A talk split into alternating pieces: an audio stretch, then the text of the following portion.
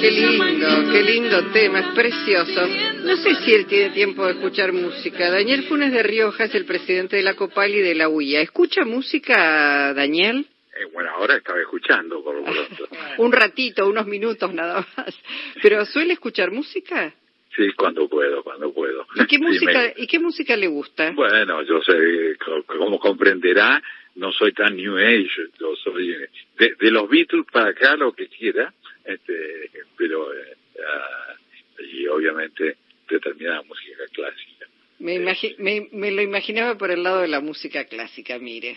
Sí, pero no, también me gusta el folclore, pero en fin, en general no hablo de mis, este, digamos, soy este, eh, bastante recatado en, este, en, en, lo que hace mi vida privada y lo, que, mis gustos por las funciones que cumplo, este, eh, digamos, no. Pero, pero eh, lo, que usted estaba poniendo en este momento, este, me, sensibilizó, ya Bueno, bueno, este, siempre es bueno conocer un poco también, sin entrar en, en cuestiones que Obviamente uno no, no tiene por qué este, hacerlas públicas, pero bueno, en conocer un poco más a los hombres y mujeres con las que dialogamos en la radio, eh, porque bueno, también además de sus funciones como abogado, como titular de la UI, etcétera, etcétera, etcétera, bueno, escucha música. Esto, esto lo hace ponerse a la par de hombres y mujeres en la Argentina, que no está mal. Bueno, pero no lo llamábamos para eso, Funes de Rioja. Queríamos hablar un poco, bueno, de la inflación que se conoció, un 6%. Alimentos y bebidas siguen estando un poquito por arriba de la inflación. ¿Qué está pasando? Porque, bueno, están los precios justos, están los precios eh, cuidados. ¿Qué está pasando que mm, todavía... A ver, tenemos que distinguir en materia de alimentos lo que es alimento industrializado. Ese usted tiene, están en precios justos, lo que está, se está respetando totalmente, digamos, hay, a veces hay problemas hoy, usted sabe un poco con los insumos importados, este tema que tratamos con el gobierno para evitar cualquier parada de plantas o de líneas de producción, cosa que eh, siempre, sobre todo con una logística internacional que se complicó con la, con la invasión rusa a Ucrania, evidentemente en muchos rubros, este, puede generar algún desfasaje. Pero eh, el tema fundamental en esto, si usted mira los componentes de los índices, va a encontrar que lo que es frutas, verduras, eh, este, y yo lo dije el día del lanzamiento de Precios Justos, el, último acto que organizó el ministro Massa, este, frutas y verduras no es algo que esté pautado dentro eh, de lo que es eh, la representación de, de Copal en lo que hace a la, eh, sí están los cítricos y están los frutos del valle, pero fundamentalmente son las compañías que exportan, digamos, este, estas producciones este, y de algún modo industrializadas como tales. Y por otro lado también dije en ese acto y la carne que quedó muy atrasada, digamos, porque por, por por liquidaciones de stocks, por la sequía, etcétera, evidentemente va, a tener un, este, un rebote y eso lo, lo tomó el gobierno y de hecho está este, generando una eh, política especial para, ah, para, propender a un, a un, consumo más económico en, en, las bocas, no con precios justos, sino con otros mecanismos, porque no, no aplican, eh, digamos, eh, los mismos mecanismos eh, que eh, usted puede tener en el, en el, en el caso de controles que yo creo que yo no, no estamos de acuerdo con los controles, pero, pero si se aplican, tiene que tener realismo y ese realismo es respetar los costos.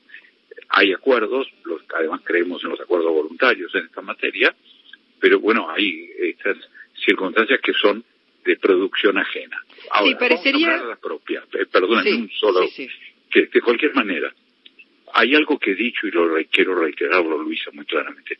No somos los causantes de la inflación, sino la consecuencia. Usted tiene este año pasado, ha habido inflación en el mundo en materia de alimentos. Los gobiernos han aplicado reducciones de impuestos, eh, políticas selectivas, eh, mayores créditos eh, para financiamiento, etcétera, a los efectos de morigerar y lo han conseguido en muchos casos, casos ese impacto. Eh, pero eh, el tema es, eh, usted necesita estabilidad macroeconómica. No somos la causa de la inflación, somos la consecuencia. Y la verdad, no hay nada mejor para un empresario y sobre todo la industria este, de alimentos y bebidas que tiene este, empresas grandes, el 95% de las empresas son pymes, el 5% que son grandes son grandes, ¿no es cierto? Esto está claro, pero todas requieren un marco de estabilidad, previsibilidad este, uh, en materia de, de, todos los costos. Y Argentina es un país que viene sufriendo eh, crónicamente este, problemas inflacionarios con altos y bajas y también este, problemas desde el punto de vista de, uh, de, de, las tendencias, digamos, de, de, de, desde el punto de vista de la producción. Daniel, déjeme, déjeme meter un bocado, por favor. Este, no? Me dice un amigo que está escuchando, mire, nos están escuchando en todo el país, me dice, estoy entrando a La Pampa, camino al Bolsón y estoy escuchando, dice, las lágrimas de Funes de Rioja casi no me dejan manejar. Este, no, no, pare, no, espere, espere. Que, espere pare por... evitar mucho. No, no, ya sé, pero es una chanza de mi amigo, pero digo, eh, usted menciona todos los problemas que existen, la macroeconomía, etcétera, etcétera, etcétera. No obstante lo cual, no obstante lo cual, hay que recordar que son casi 20 empresas las que concentran la producción y comercialización de todo lo que casi consumimos los argentinos. Eso por un lado. Y segundo, cuando uno se fija las empresas que más facturan, las que más han ganado, eh, y esto medido por institutos que se encargan de 170% de ganancias, muy por encima de la inflación. Vienen ganando Arcor es la segunda empresa que más factura, Quilmes la cuarta, Natura la sexta. Estamos hablando, digo, no lloremos más, digamos, bueno, hay problemas, claramente. Mire si lo sabremos los argentinos y sobre todo los consumidores con los niveles de pobreza e indigencia que hay. Entonces, no digo, el gobierno ha hecho todo lo posible porque no falten los dólares, porque no se suspendan las producciones, no, digo, hagamos un esfuerzo y, y seamos, este, digamos, Mire, justos en el análisis. A ver, ahora no llore usted. No, Porque- le estoy porque dando unos datos. sí. no No, no, llore. le, le digo, ¿sabe por qué?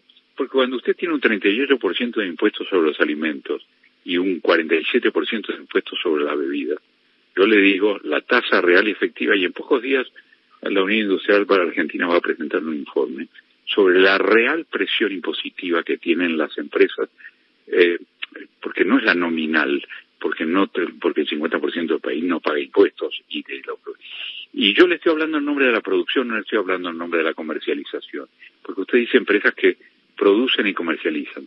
Eh, la comercialización la hacen, le estoy hablando de los precios salida de fábrica, son los precios sobre incluso lo que actúa la Secretaría de Comercio con respecto a la industria, ¿eh?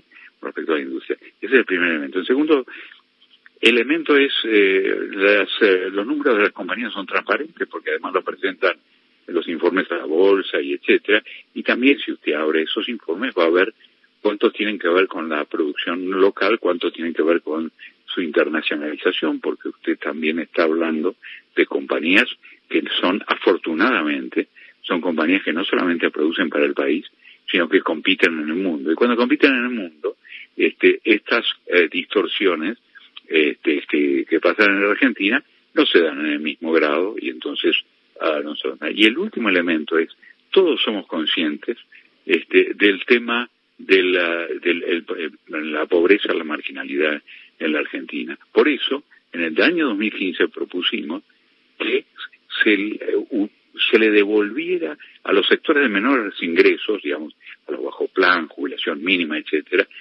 que bancarizadamente este, el IVA, con lo cual se generaba un poco, no a todo el mundo, sino a aquellos sectores uh, de menores. De jubilación mínima, sí. Sí, y además que eso ayudaba a un doble efecto, a que tuviera mayor poder de compra, pero además también blanquear gran parte de procesos de comercialización y acceso, porque usted sabe que hay un canal moderno que se llama supermercado, que eso está eh, absolutamente documentado y, controlado, y hay otros canales que hacen a, muchas bocas de minoristas y habrá visto últimamente en los diarios hasta un comentario del propio este, eh, Jorge Lanata este, sobre sobre lo que pasa en esa realidad que no tiene nada que ver con el con la industria y así que y esto no es llanto quiero darle una explicación no un llanto.